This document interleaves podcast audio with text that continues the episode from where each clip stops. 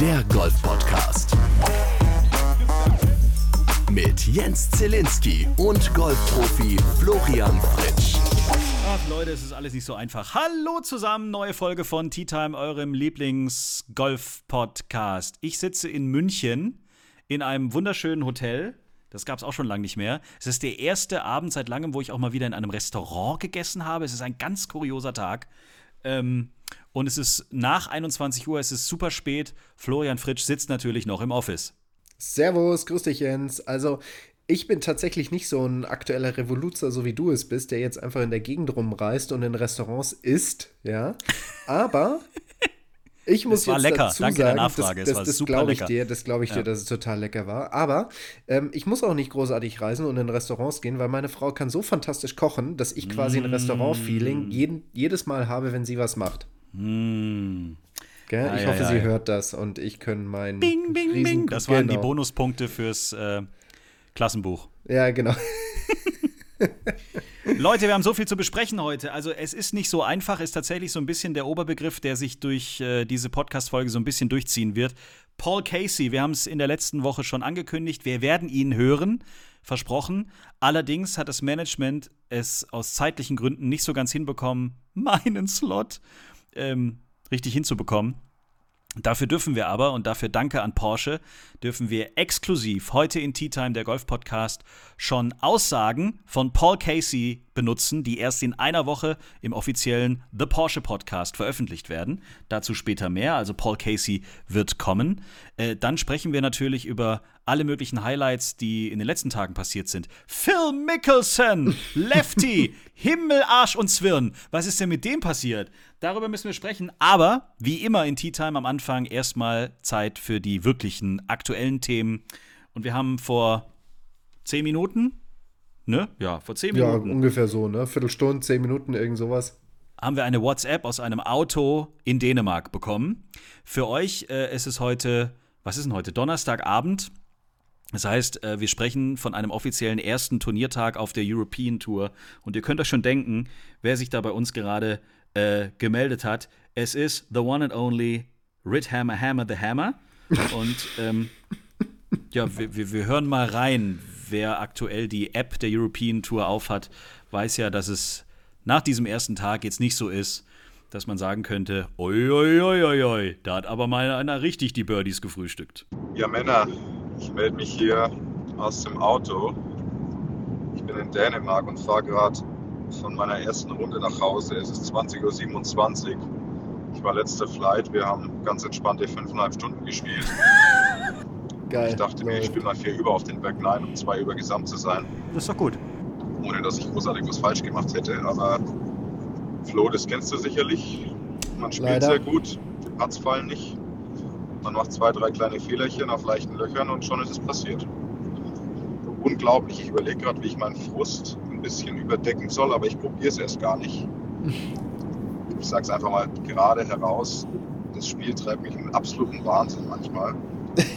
Heute ist einer dieser Tage. Äh, René sitzt neben mir. René, uh, you like to greet your fans Gott. or No, no? only the, only the female fans. Ja, war that's klar. Es war so klar. The most people who listen are female. So, Around 25. ja, also René äh, grüßt alle Fans, aber nur die weiblichen. Das ist doch schon mal gut. Ansonsten hoffe ich, ihr habt eine positive Folge Klar, und safe. lasst euch von meiner kleinen depressiven WhatsApp nicht aus der Ruhe bringen. Hier kommt noch ein Hammer-Gag, den hat der Flo uns geschickt in die WhatsApp-Gruppe. That's right. Ich weiß nicht, wo er ihn hat, aber ich fand ihn ziemlich gut. Aufgepasst. In Zentralamerika gibt es zwar schlechte Lackierer, dafür aber Guatemala. Oder auch Guatemala. Versteht ihr? Ja, In diesem Sinn, lasst es euch gut gehen. Bis bald. ja. Oh, Grüße nach Mann. Dänemark, hau morgen bitte einen raus. Da muss ein bisschen was noch gehen. Jo, An Dänemark denke ich echt sehr gerne zurück. Das war echt ein besonderes Turnier. Und da muss ich echt sagen, der, der Veranstalter, der Fleming Astrup, der lässt sich immer echt besondere Dinge einfallen. Ähm, zum einen natürlich dieses kurze Paar 3, dieses legendäre kurze Paar 3, da schlagen wir eigentlich nicht mehr als ein Lobwedge. Das ist so 80 Meter oder was auch immer. oh, cool. Ähm, Pitch and Putt. Richtig, genau, ungefähr so, ne? Und ähm, für ein Hole in One kriegst du ein ähm, Kart. Ein Kart. Du krieg, also du kriegst kein Auto, sondern du kriegst ein Kart für einen Ach, wie Golfplatz. geil ist denn das ja? bitte? Und dein Caddy kriegt auch ein Kart. Ja, cool.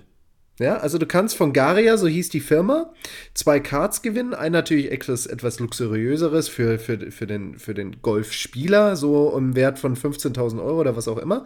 Und dann ein etwas, sage ich mal, preiswerteres Modell für den Caddy. Aber ich meine, preiswert mit 10.000 Euro ist jetzt auch nicht so schlecht.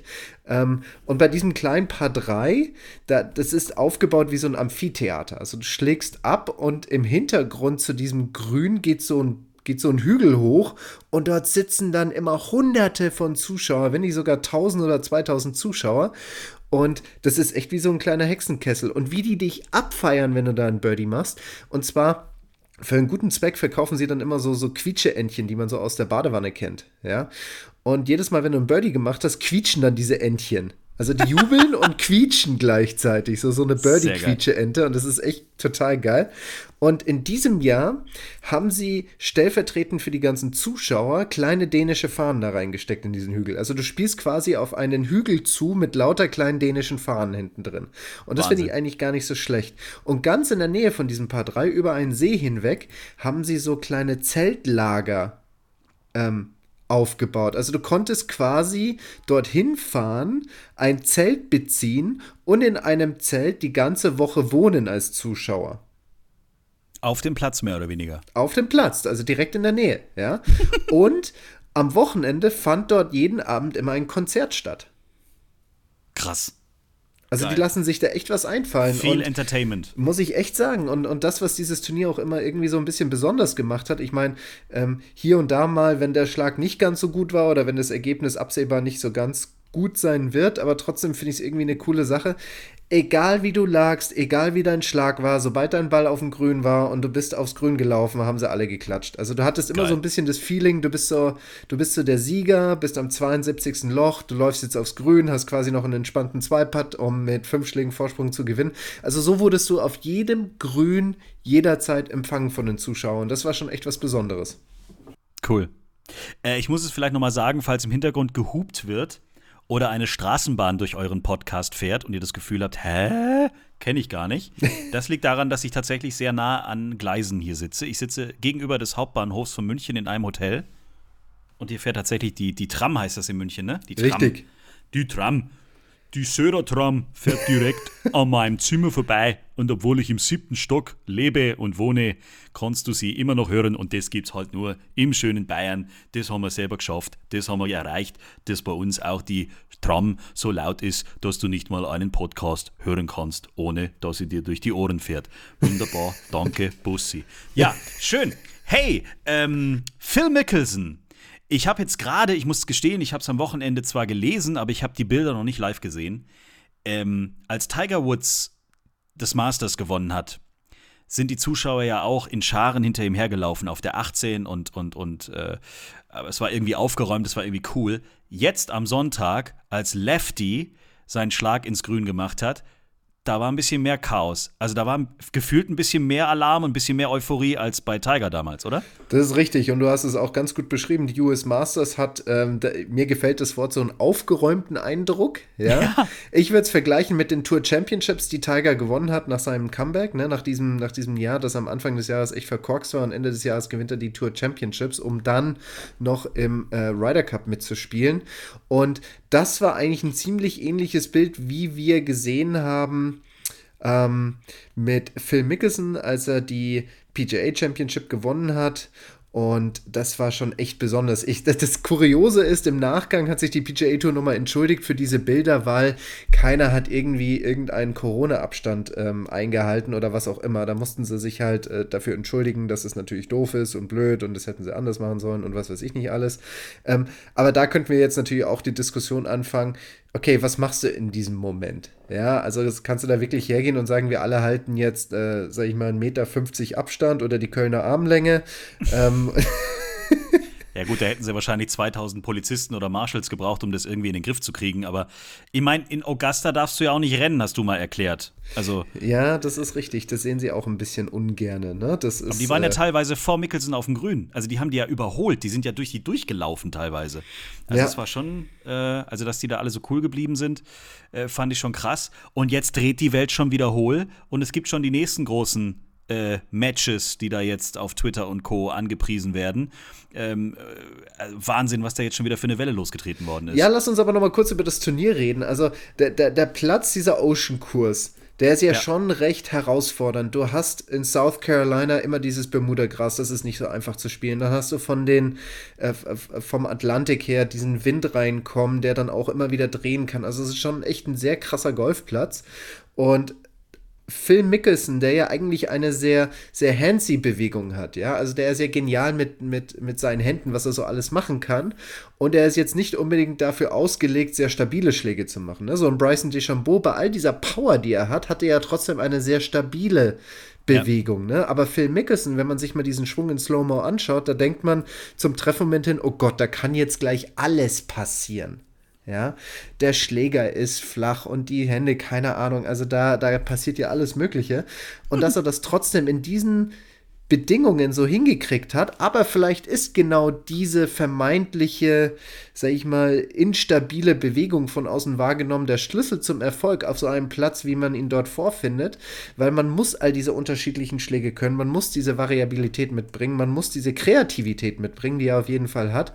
Und das hat dann natürlich auch dazu geführt, dass er echt ordentlich gespielt hat und dort bestehen konnte. Also gerade das Thema durch die Varianz, Anpassungsfähigkeit an diese sich permanent verändernden Rahmenbedingungen, die man, denen man da, ähm, sag ich mal, ausgesetzt ist. Und er hat natürlich auch, also ganz ehrlich, der Mann ist über 50 Jahre und wer das Turnier geschaut hat, der hat dann jedes Mal gesehen, der hat ja gedreift wie einer der Jungen. Also diese Bälle sind ja weggegangen mit 177, knapp 180 Meilen Ballgeschwindigkeit und das ist schon echt stramm. Also da reden Ja. wir von Flugdistanzen 260, 270 Meter und aufwärts. Und das geht halt echt nur, ähm, wenn man sich einigermaßen fit hält, was er ja auch getan hat, da macht er ja schon ein bisschen was, aber am Ende ausschlaggebend ist einfach die Art und Weise, wie er schlägt, sehr stark aus den Armen, sehr stark aus den Handgelenken und in manchen Wochen haut es halt nicht hin.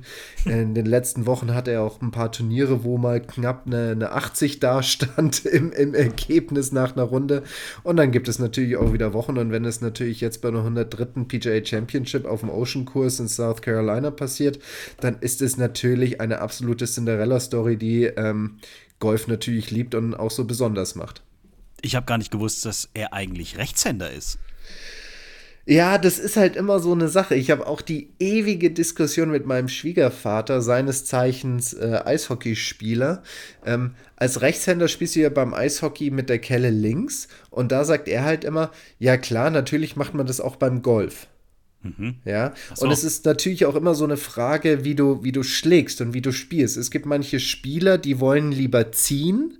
Ja, also mein Vater, der ist Rechtshänder, spielt aber Golf links rum, er kommt vom Tennis und verbindet den Golfschwung mit einer Rückhand. Ja, deswegen mein Vater, der schlägt nicht wirklich, sondern er zieht mit der, mit der, mit der rechten Schulter in dem Moment nach hinten und beschleunigt dadurch den Schlägerkopf. Und das ist halt dann immer so eine Sache. Und inzwischen ähm, finden wir auch immer mehr Situationen, wo man sagt, okay, was, wie, was mag der Spieler? Also was liegt ihm? Was mag er? Also nicht nur objektiv von außen betrachtet, bist du jetzt Rechts- oder Linkshänder und so spielst du, sondern einfach, was magst du? Was kommt dir entgegen? Wo ist vermeintlich auch dein dominantes Auge? Und legt dann dementsprechend die Seite des Spielens aus. Und was ist jetzt mit diesem ähm, wild diskutierten Match mit Bryson DeChambeau und Co.? Ja, da gibt es ja momentan ja- auch ein bisschen Beef mit, mit, mit Köpka und was weiß ich, was da alles los ist. Ach ja, Kopka, der, der polarisiert natürlich immer wieder ganz gerne. Ne? Also der ist natürlich jemand, der von der Mentalität her ähm, also ein absoluter Wettkampfer, Wettkämpfer ist. Ne? Und er will halt die Leute immer besiegen und da eckt er natürlich dann ganz gerne an. Und ich habe jetzt auch nicht das Gefühl, dass es jemand ist, der immer versucht, politisch korrekt zu sein und mit der Meinung hinterm Berg zu halten, sondern das posaunt er halt raus. Und wir sind ja jetzt auch in einer, in einem Zeitalter, wo das ziemlich einfach und flächendeckend und schnell geht mit den ganzen sozialen Medien. Und ähm, dann wird es natürlich auch gerne öffentlich ausgetragen. Ne? Und das ist dann natürlich ein bisschen doof. Ja, aber das Match, wo du, was du ja ansprichst, das ist ja jetzt, hat ja jetzt schon zweimal stattgefunden. Das war ja Phil Mickelson und, und äh, gegen Tiger Woods und die haben jeweils mit einem Quarterback gespielt. Ich glaube, Peyton Manning war dabei und äh, wie hieß denn der andere nochmal? Tom Brady. Ähm, der andere Unbekannte, Tom Brady. Genau, ja, wer, wer war das ja nochmal? Keine Ahnung. Äh, irgendwie so Schachspieler, oder? Schach? Ja. Dart. Dart. Halma. Dart, ne? Also. Uno. Der hat eine ziemlich äh, hübsche Frau, glaube ich. Ja, genau, das ist ja, das ist irgendwie, genau, das gehört ja irgendwie, ne, so. Na, richtig. Und, ähm, aber weißt du was? In dem Zuge habe ich mir mal gedacht, wie würde so etwas bei uns in Deutschland aussehen? Also, nee, ich muss das andere erst nochmal zu Ende bringen. Dadurch, dass Tiger Woods jetzt nicht spielen kann, spielt Bryson DeChambeau gegen Phil Mickelson. Und die Partner von den beiden, das muss ich jetzt ehrlich gestehen, da muss ich dann mal kurz nachschauen. Du hast Bryson DeChambeau zusammen mit Aaron Rodgers gegen Phil Mickelson und Tom Brady, wieder diesen unbekannten Halmer-Spieler, ne? Ja. Das sind die, das ist das Match und das wird dann am 6. Juli stattfinden in Moonlight, Moonlight Basin in Big Sky, Montana. Yeah. Big Sky, das hört sich so ein bisschen nach einem, ähm, sag ich mal, indianischen Namen an. Ne? Also quasi so, das ist so, als würdest du sagen, ja, ähm, das Dorf, wo ich herkomme, in der Nähe von Stuttgart, heißt Tieferbach. Das heißt Erbstetten. Oder so, ne? Richtig. Erbstetten in Burgstetten. Das ist die Gemeinde und die Gemeinde besteht aus Erbstetten, Burgstall und, Achtung, Kirchenharthof. Kein Scheiß. Da kommt es ja Da fast hin. her. Da, da wohnst du. Um mal ein bisschen was Persönliches in diesem Podcast zu erzählen. Oh, oh, oh, aber nicht, dass nachher die ganzen Fanbusse dort auflaufen. Ne? Ich weiß nicht, ob eure Infrastruktur das hergibt. Äh, ja, ihr könnt bei meinen Eltern klingeln. Grüße, ist immer Weißwein im Keller. Läuft. Super. Ähm, Wie würde sowas bei uns in Deutschland aussehen? Was meinst du, wenn man so ein Match Dieses machen Match würde? auf deutschem Boden, also gut, unsere Nummer eins ist und bleibt, das ist Martin Keimer. Wer, wer müsste ja in diesem Vierer-Flight irgendwie drin sein, ne? So. Ja, Dann ein anderer, Pro also äh, lustig wäre natürlich, ja, wer wäre es dann noch? Max also für Kiefer? mich ja Max Kiefer auf jeden Fall. Also wenn wir jetzt sagen würden, okay, wir wollen jetzt mal die aktuellen zwei Besten, ja, dann Ja. haben wir natürlich da ein paar zur Auswahl. Max Oder Stefan Jäger halt aus- Stefan aus- Jäger, genau, richtig. Man könnte natürlich auch hergehen und sagen, okay, so ein bisschen so dieses, dieses, ähm, wie bei diesem anstehenden Turnier jetzt mit Annika Sorenstam und Henrik Stenson, wir nehmen auch die aktuell beste Dame rein. Ja. Ja, das könnte man auch machen. Das wäre in diesem Fall ähm, Caro Masson. Ja. So, und dann würde man vielleicht noch so eine Birgit Prinz dazu nehmen aus dem Fußball. Weißt du, so Caro Masson und Birgit Prinz gegen Martin Keimer und Thomas Müller. Ja, aber was ich zum Beispiel gar nicht so, so, so, so, so, so doof fände, also was ich irgendwie cool fände, wäre sowas wie ähm, Martin Keimer und Thomas Müller gegen ähm, Bernhard Langer, klar, und Franz Beckenbauer. Ja, sicherlich. Sicherlich, gell? Ja. So schaut's aus. Also das wäre doch mal ein Fritz, cooles das Match, ist, oder? Das ist links wie rechts, das ist äh, im Grunde genommen. Draw oder Fate, das kann ich alles, super, gell? Ei. super Idee. Äh, Schnippelst den Boy ein das- bisschen hoch und dann geht er halt da das um. äh, hätten es vielleicht vor, vor 20 Jahren vielleicht mal äh, sagen können, dann hätte ich auch äh, Zeit gehabt. Äh, ja, geile Idee eigentlich. Oder alternativ Bernhard Langer, wobei jetzt weiß ich nicht, ob die dann ähm, so gut harmonieren würden, zusammen mit Mario Basler. Der spielt ja auch ordentlich Golf. Mario Basler ist einmal im Jahr bei mir im Heimatclub in Marhört und ohne Scheiß, der fährt nur Kart, weil er dabei gemütlich rauchen kann, die 18 Loch. es ist Wahnsinn. Es kann schütten, es kann hageln, es ist völlig bums egal. Es dürfen keine Karts benutzt werden, aber du darfst raten, wer fährt Kart? Mario Basler. Das ist dem völlig bums egal. Da wird dann schön ge geraucht die ganze Zeit. Herrlich. Richtig. Wenn dann noch Sven Ottke irgendwie mit in dem Turnier ist, dann Oh wird nur Gott. rumgeschrien und keine Ahnung, das ist sehr lustig. Fantastisch. Also mit Mario, das, äh, wobei, also lustig wäre es bestimmt. Aber die Idee finde ich gut. Wieso gibt es denn das noch nicht? Müssen wir das irgendwie mal äh, hier auf die Bühne schmeißen? Das wäre zum Beispiel auch was Cooles für die, für die BMW International Open zum Beispiel. Zum Bleistift. Gerade aus Münchner Sicht. Ich meine, Martin, Thomas Müller, äh, Franz Beckenbauer, wenn er denn noch kann, das weiß ich jetzt gerade nicht. Aber äh, im Endeffekt, ich meine, Mario Basler hat auch mal bei den Bayern gespielt, also irgendwo ist ja eine Verbindung da. Äh, würde ja funktionieren. Richtig, warum nicht? Also ich fände das eigentlich auch mal eine coole Geschichte. Können wir ja mal in die Community bei uns fragen. Wie seht ihr das? Sollte es sowas geben in Deutschland? Hätte das eine Zukunft bei uns? Hätte das eine Plattform bei uns? Wäre das interessant? Und wenn ja, wie könnte man sowas ausgestalten? Meldet Fragen euch über Fragen, ne? 01804 444 888. Genau, nicht fünf Nur Fragen an 950 Flo, Euro pro Minute. nicht fünf Fragen an Flo, sondern drei Fragen von Flo. Schöne neue Rubrik, ab sofort in Tea Time, der Golf-Podcast. Ja, schreibt uns doch mal, wen ihr da in diesem Vierer-Flight sehen würdet. Und vielleicht können wir das dann ja mal an irgendeiner Stelle mal droppen und mal gucken, was passiert. Bevor du es jetzt aber wieder vergisst, ja, weil ich Was muss dich vergesse ich ja, denn schon wieder? Ich muss, dir, ich muss dich ja immer wieder darauf hinweisen. Wir müssen noch kurz, Kurz. auf nicht mehr die Mhm. super aktuellen Ergebnisse, aber auf jeden Fall nennenswerte Ergebnisse eingehen. Ja, Die hätte ich doch nicht vergessen, um Gottes Willen. Dann nehme ich sie dir jetzt aber vorweg. Ich bin mir sicher, du Ja, hast sie bei dir irgendwo draufstehen, aber ich fange mal an. Helen Kreuzer vom Frankfurter Golfclub gewinnt die NCAA Nationals in der zweiten Division College Golf in ihrem vierten Jahr. Die ist jetzt dann quasi fertig und spielt dann Ende des Jahres die LPGA Q School und Geil. gewinnt die nationalen Meisterschaften der College Golferinnen in der zweiten Bam. Division. Herzlichen Glückwunsch. Auch vor kurzem unsere Easy Gapsa zu, zusammen mit der Sophie Hausmann beim gleichen Turnier bei der Symmetra Classic, die zweite Liga der Damen in den USA, beide geteilte Vierte. Herzlichen Glückwunsch. Und Stefan Jäger hätte fast seinen siebten Sieg Ja, auf der Corn Ferry Tour ähm, klar gemacht mit einem zweiten Platz bei der Visit Knoxville Open. Herzlichen Glückwunsch auch hier. Und die US Open sind ja bald da. Und da hat sich ja ein, sag ich mal, ein, ein, der, der doppelte Europameister, eigentlich dreifache Europameister, kann man sagen. Der hat zweimal Einzel-Europameister, einmal mit der Mannschaft, zweimal Einzel, für die US Open sich qualifiziert. Matthias Schmidt vom Golfclub Herzogenaurach. Herzlichen Glückwunsch. Der jetzt auch drüben in den USA studiert. großartig. Also wir sind richtig, äh, wir haben richtigen Lauf gerade, ne? Kann man sagen, ne? Also, ich meine, irgendwie, ich meine, wir haben das jetzt schon ein, zwei Mal thematisiert. Ich glaube, das müssen wir jetzt nicht nochmal machen, aber es ist definitiv so, dass unsere Athleten das eigentlich ganz, ja, passt schon, oder? Dati-Song. Ja. Das ist äh, und, richtig. Und, äh, Caro Lampert spielt auch die US Open. Die spielt auch die US Open. Sehr gut. Danke, dass du mich darauf hinweist. Nach Ja, ich einem- krieg auch noch ein bisschen was mit gut. hier, ne? Ja, Sehr ja, ja, ja, ja. Sie und Leonie Harm. Großartig. Also, wir wünschen euch allen viel Glück und, und drücken die Daumen und hoffen, dass wir demnächst auch mal euch alle ähm, hier mal in Tea Time begrüßen dürfen. Das fände ich großartig. Ähm, genau. Dann rutschen wir aber so langsam mal in die, in die Aktualität rein. Just, also wir nehmen diesen Podcast am Donnerstagabend auf. Es ist der 27. Mai. Es ist gerade 21.32 Uhr. Vor 10 Minuten, das ist jetzt kein Scheiß.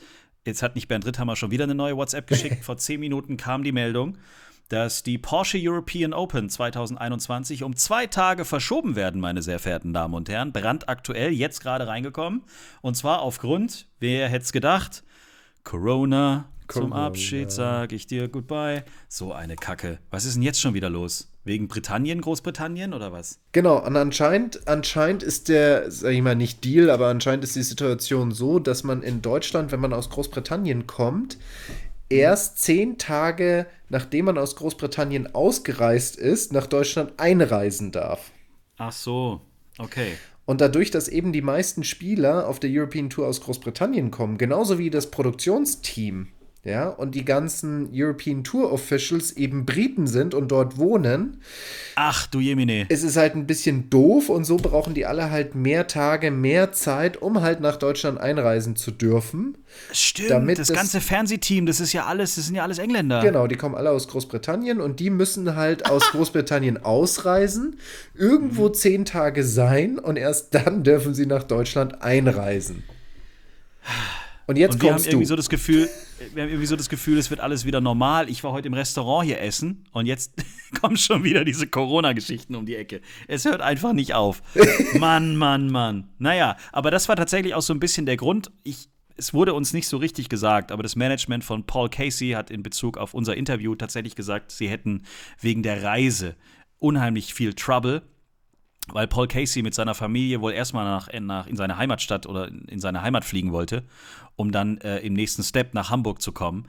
Ähm, und das ist alles ein bisschen schwierig gewesen. Vorgestern gab es das Interview äh, mit, mit Paul Casey für The Porsche Podcast. Den möchte ich euch jetzt schon ans Herz legen. Der kommt nächste Woche raus. The Porsche Podcast ist in Englisch und es geht in dieser Folge, die mit Paul Casey und dem Porsche-Werksfahrer Kevin Estar aufgenommen worden ist. Kevin Estar hat äh, zum Beispiel Le Mans, die 24 Stunden von mm. Le Mans mal gewonnen. Und in dieser Folge geht es um das Thema vom Rookie zum Profi.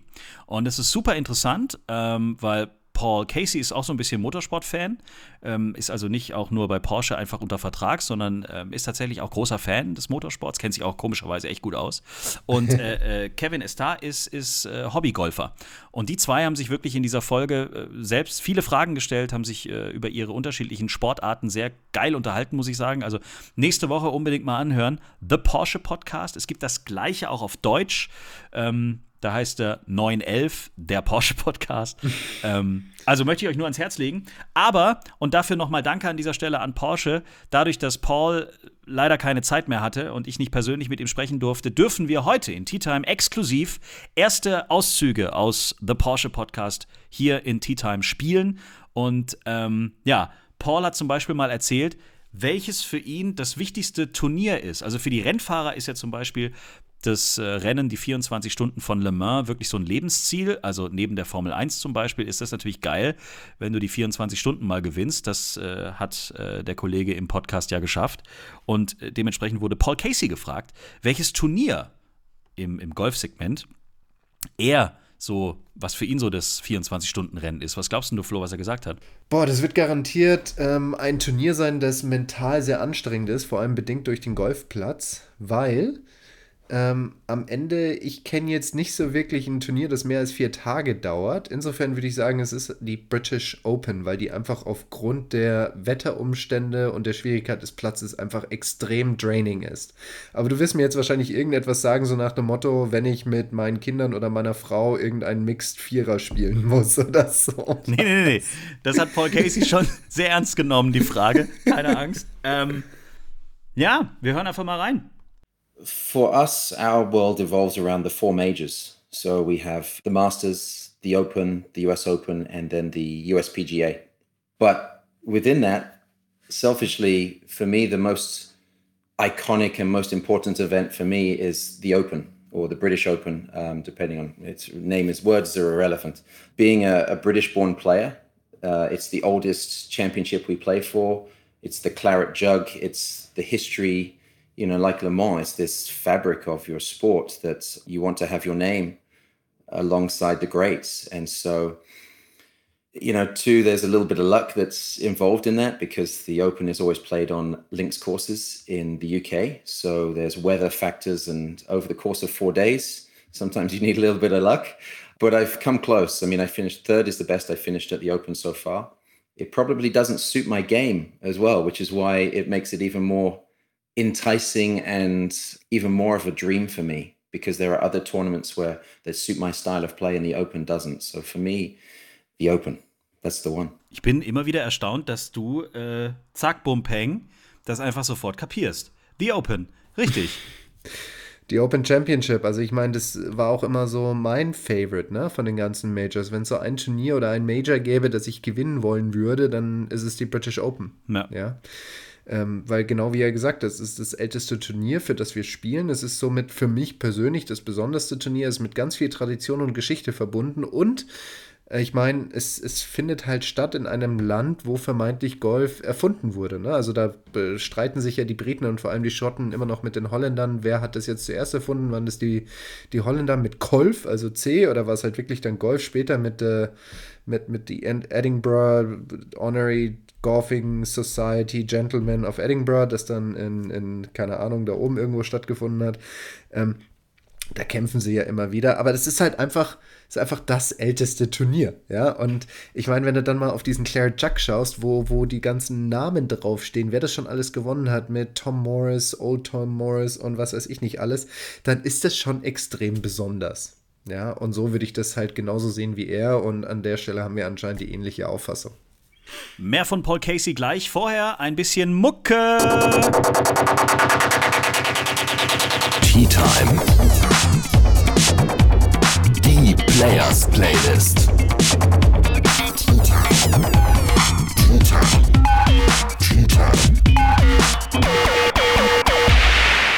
Playlist findet ihr seit Anbeginn dieses großartigen Golf-Podcasts auf Spotify und ich glaube immer noch auch auf Apple Music. Da muss ich nochmal nachgucken. Ähm, in jeder Folge hauen wir neue Songs auf diese Playlist. Ihr könnt uns auch gerne jederzeit Vorschläge schicken, by the way. Ähm, also, wenn euch was auffällt, einfällt, wenn es irgendeinen Song gibt, den ihr auf dem Weg zur Driving Range gehört habt, den ihr äh, im Auto gehört habt, was auch immer, ähm, haut's uns rüber. Wir wollen eine schöne, lockere, gute Laune-Playlist für die Golfer in Deutschland, Österreich und der Schweiz haben. Ähm, von mir gibt es heute einen sehr entspannten Song von, ähm, der war schon lange nicht mehr drauf, Bruno Mars, Leave the Door Open. Geile Nummer, sehr smoothy. Kommt von mir heute. Sehr schön. Und ich sorge dann für ein bisschen Energie auf der Players Playlist. Und zwar die Inzidenzen sinken, die Golfplätze machen immer mehr auf in ihrem Komplettbetrieb. Ne? Also Gruppen sind so langsam erlaubt, Jugendtraining läuft so langsam wieder an, die Gastronomien machen auf. Und deswegen, let's get the party started von Pink. Yeah, baby. Sehr gut. Sehr schön. Ja, zurück nochmal zu Paul Casey. Hast du den irgendwann mal auch äh, in einem Turnier noch erlebt irgendwie? Habt ihr euch mal. Nee, ganz ehrlich, wir sind, uns nie, wir sind uns nie über den Weg gelaufen. Das Einzige, womit ich mich jetzt äh, aktuell rühmen kann, ist, dass ich mal Phil Mickelson im Scoring-Tent gesehen habe und äh, er quasi mich gefragt hat, wie es mir geht. Aber ich glaube, das ist so, so die amerikanische Art und Weise zu sagen, hallo. die Frage, wie geht's? Hey, how you doing? Ja. Ähm, von daher, das ist jetzt nicht allzu besonders, aber mit Paul Casey hatte ich noch nicht so viele Schnittpunkte. Er hat ja schon ein paar Mal den Ryder Cup gespielt. Irgendwie ist er mir teilweise unterm Radar durchgeflutscht. Ja, Also- er war immer so ein Spieler, der war immer extrem gut. Also er war immer irgendwie so unter den besten 20, 30 der Welt, auch über längere Strecken. Also nicht mal eben so, ich bin mal einmal Zweiter geworden bei einem Major, war dann unter den Top 30, dann vielleicht nochmal für eine Woche oder zwei und dann bin ich wieder rausgefallen, sondern er hatte immer längere Zeiträume, wo er wirklich vorne dabei war, sehr konstant vorne dabei war und sich aber nie so richtig bei den Majors großartig durchsetzen konnte. Ja, also er hat viele große Turniere gewonnen. Er war öfters mal vorne dabei in WGCs oder Majors, aber hat sich dann nie so wirklich durchsetzen können. Und deswegen ist er so ein bisschen unterm Radar. Es geht in The Porsche Podcast auch um das Thema Druck oder wie man sich auf große Turniere vorbereitet, wie es mit dem Kopf aussieht, wie, wie, wie man sich selber so fühlt, äh, welche Charaktereigenschaften vielleicht äh, wichtig sind. Und Paul Casey, am Anfang, als ich das zum ersten Mal so, als ich zugehört habe, habe ich gedacht, okay, a little bit of arrogance in the room, aber äh, irgendwie hat er dann doch nicht ganz unrecht. I tend not to think about this anymore. I've been professional for so long. I guess the many tricks and tips, and it's just part of what I do. But there are, you know, I still get nervous. I still think about upcoming events. I try not to treat any event differently. You know, the USPGA, which is a major, compared to the Porsche European Open, which is next week, which I'll be defending, for me is no different in terms of how I prepare mentally. Physically, there might be a couple of shots that I need to work on. The conditions will be different. The course is obviously different. But in terms of pressure and um, dealing with, you know, what I want to try to accomplish during the week, this rarely changes, you know, and I'm trying to always tr- find a nice sort of balance and not try to get too excited or too nervous or, you know, maybe even too calm, trying to find this happy kind of um, equilibrium it's interesting because I think, you know, pressure is something you can basically train to handle. Everybody's different. Everybody reacts to that pressure very, very differently. It might be a physical thing that happens, a physical reaction. It might be a mental reaction. For me, most of that pressure comes before the event happens. It's this thinking about the first tee shot. It's thinking about something you can't control. That's, I guess, that's almost stress. It's slightly different from pressure, but that's something that you learn to deal with. And then the real pressure for me, and the one I'm most excited about, is the pressure that I, I face coming down the stretch on the final few holes. Then can I deliver? Can I physically hit the shots that are required, make the decisions I need to make? But this is all just training. This isn't something that's this magical thing. This is no different from anybody else in any industry. Just mine happens to be hitting a golf ball. I'm able to deliver when the pressure seems to be higher rather than lower. So a major championship, a Ryder Cup, or the Porsche European Open on the final couple of holes. I kind of need this. So. Er braucht es einfach und er kann es einfach. Und er ist einfach Profi. Bam. So, eat this. Ist schon geil. Also, ich meine, er sagt halt, Leute, anschnallen, ich bin da. Ich kann das. Genau, ist natürlich schon eine stramme Aussage. Also ich ähm, gehe auf jeden Fall mit, dass er halt sagt, naja, man kann das trainieren, ja, man kann da besser werden, man kann, da, man kann lernen, damit umzugehen. Ähm, also ich, äh, kann, ich unterscheide das immer in drei unterschiedliche Bereiche. Einmal so die, ähm, sag ich mal, Emotionskontrolltechniken, dann Motivationstechniken und Fokussierungstechniken. Und da kann man natürlich in diesen drei Bereichen gut oder besser werden um halt dann in einen Zustand zu gelangen, der für einen, äh, sag ich mal, die beste Performance erlaubt. Ja. Gleichzeitig glaube ich aber auch, genauso wie es gewisse Menschen gibt, die einfach besser veranlagt sind für Sprints oder gewisse, sag ich mal, Bewegungen oder sportliche Aktivitäten, so gibt es auch Persönlichkeitsveranlagungen, die halt besser dazu passen oder halt eben nicht. Und das hat er komplett ausgespart und aus meiner Sicht gehört es auch noch mit dazu. Und es passt auch so ein bisschen dazu. Ich habe noch einen zweiten Ton von ihm ähm, aus The Porsche Podcast ähm, wo er mal so der Allgemeinheit erklärt, dass Golf echt eine komplizierte Sache ist zwischendurch. Sag bloß. Golf is an interesting one. I mean, it's a, really it's just a lot of determination, but being able to handle the ups and downs, and especially the downs, is the key thing. So um, being able to internally look at yourself and sometimes listen to criticism. I think every golfer I know on tour has a coach a teacher who will tell them what they need to continue to work on. And our sport is continuous work. So having the quality to sometimes listen to what you don't want to hear. I can't think of an exact word to describe that, but it's just this eternal quest to try to get better and realizing that it's kind of ugly sometimes. It's just not enjoyable. The sport is like any business. Uh, to be honest, probably tougher than most other businesses I can think of because you are out there in the um, in the limelight, you're in the public view, and sometimes your disappointments and your failures are very public and be very, very hard to take. But it's this thing that you need to have, and I have, and everybody who's a who's a top sportsman, athlete, professional in whatever sport they play in, they have that thing, and that's the thing that young people, if they're going to get into this industry, I think you can learn it, but a lot of it is kind of internal wiring to a certain degree. Also es klingt alles sehr, sehr äh, aufgeräumt und irgendwie auch nachvollziehbar, aber er sagt schon, du musst ein harter Hund sein, ne? Definitiv. Und er sagt natürlich auch ein bisschen, ähm, es kommt darauf an, how your internal wiring ist, also wie du, äh, sag ich mal, vernetzt bist, wie du, wie du verkabelt bist intern. Ob er das jetzt meint als Disposition im Sinne von, du, ob, du da, ob du etwas hast, das du schon mitbringst oder etwas, das du, sag ich mal, selber neu verbinden kannst, da, da ist er jetzt nicht ganz genau drauf eingegangen. Ich gehe mal davon aus, dass er von einer nicht veränderbaren Disposition hier spricht. Mhm. Und damit würde ich halt d'accord gehen. Das ist so ein bisschen das, was ich meine mit diesen Persönlichkeitsmerkmalen, die einfach zu diesem Sport Sport mit diesen Anforderungen passen müssen. Und ich finde seine Aussage eigentlich auch ganz spannend. Also ich hatte in meinem Leben äh, schon ein, zwei Sponsoren, die selber ähm, Firmen geleitet haben mit 500 bis 1000 Angestellten. Und ich stelle mir immer vor, die haben Riesenstress, die haben einen Riesendruck, die sind verantwortlich für so viele ähm, Menschen, ähm, wo, die, die dort Geld verdienen, ja, und ähm, wo nicht nur deren eigenen Leben dran hängt, sondern das auch von deren Familien, ja, und jede Entscheidung, die sie treffen, diese Geschäftsführer, ähm, haben Auswirkungen darauf. Und da denke ich mir immer, boah, das ist ein Riesendruck. Aber die sagen mir eigentlich, ich bin so froh, dass ich meinen Job habe und deinen Job nicht machen muss. Ja, ja also insofern würde ich äh, Paul Caseys ähm, Aussage hier unterstützen, dass unser Job mental teilweise echt ein bisschen schlimmer sein kann.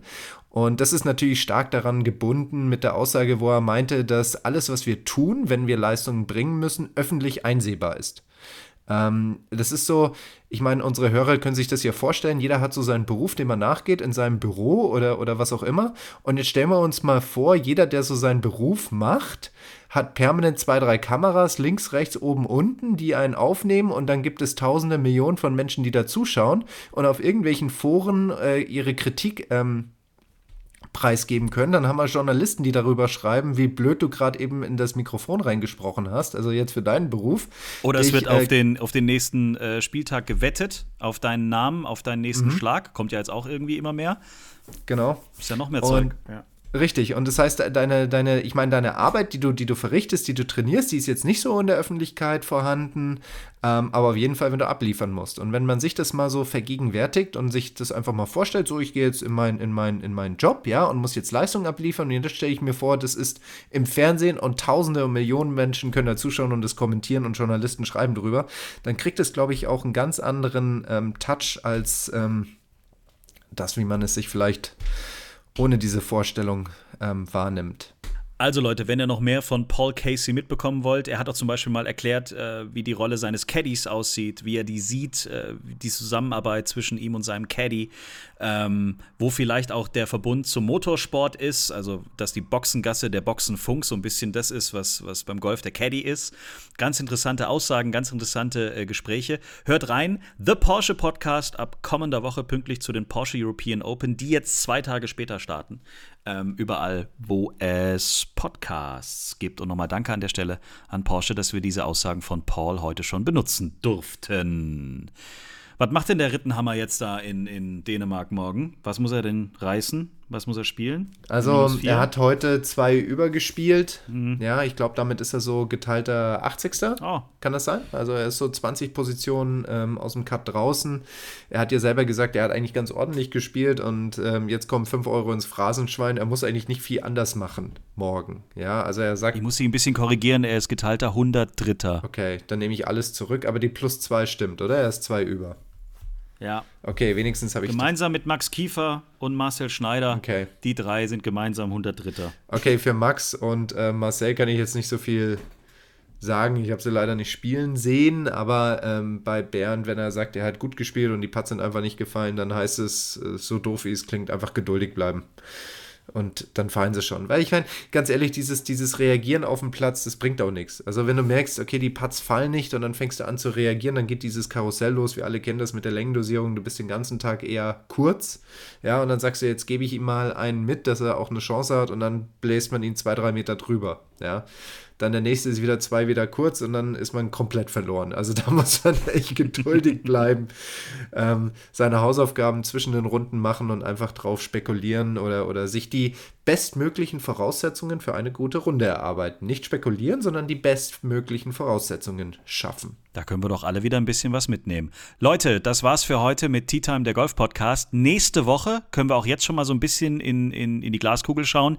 Nächste Woche dürfen wir endlich sagen, was da in München passiert bei den BMW International Open. Ähm, es ist jetzt tatsächlich alles unter Dach und Fach, aber wir sagen es erst nächste Woche. Wir sagen es erst nächste Woche. ähm, aber wir können jetzt schon sagen, das haben wir auch letzte Woche schon gesagt, es wird ein Träumchen. So, Es wird ein Fest. Leute, ich gehe jetzt noch ein bisschen in die Münchner Innenstadt, gehe von Club zu Club, von Restaurant zu Restaurant. Ich Genau. habe das Gefühl, hier hat alles auf, nur für mich.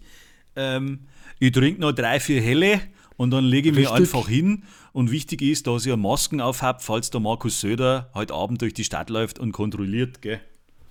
Nein, das mache ich natürlich nicht. Ich schneide jetzt diesen Podcast und jage ihn in die Weltgeschichte hoch. Legende.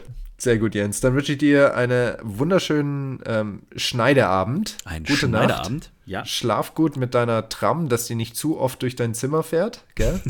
Und dann wünsche ich dir noch eine gute Zeit in mit der schönsten Stadt Deutschlands. Vielen Dank, auch äh, dir alles Gute und wir hören uns nächste Woche wieder. Wiedersehen. Bis dann. Schreibt uns, liked uns. t-time.golf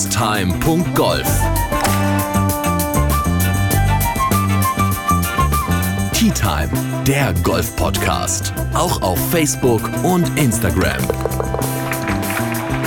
Tea Time. Tea Time ist eine Produktion von Pot Ever. Infos und noch mehr spannende Podcasts gibt's auf potever.de.